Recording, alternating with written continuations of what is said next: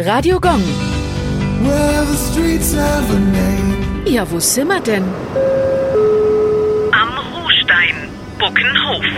Am Ruhstein liegt in der kleinen Gemeinde Buckenhof im Landkreis Erlangen-Höchstadt. Der Name geht zurück in das 16. bis 19. Jahrhundert. Ruhsteine oder auch Ruhbänke genannt, waren ein- oder mehrgliedrige Bänke. Meist waren sie aus Stein oder Holz gefertigt. Jedoch sind heute nur noch steinerne Ruhsteine erhalten. Auf den Ruhbänken konnten Bauern, Knechte, Mägde, Boten oder Händler, die schwere Last auf dem Rücken oder gar auf dem Kopf tragen mussten, eine Pause einlegen. Der Grund, dass die Steine höher als normale Bänke waren, ist, dass die Lastenträger ihr Gepäck dadurch wieder leichter aufnehmen konnten. Heute sind die Ruhsteine Zeugen früherer Transportformen und Verkehrswege und zählen zu den Kleindenkmälern. In der mittelfränkischen Region findet man noch mehr solcher übrig gebliebenen Steine.